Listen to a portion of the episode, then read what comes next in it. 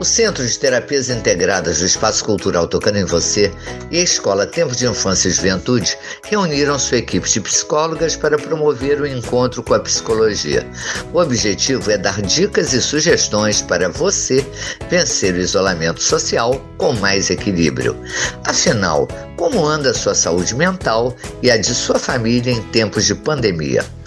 A psicóloga Jamila Elias Hanna alerta que devemos manter e cultivar pensamentos elevados e sentimentos nobres e puros em tempos de isolamento social. Ela diz que é preciso olhar o outro com mais amor, ser mais solidário, buscar energias positivas, olhar o próximo com mais caridade. E quando Jamile fala em próximo, ela se refere também aos nossos familiares, que são os próximos mais próximos de nós. É preciso termos paciência uns com os outros, além de deixarmos de lado o egoísmo, a vaidade, o orgulho e a agressividade.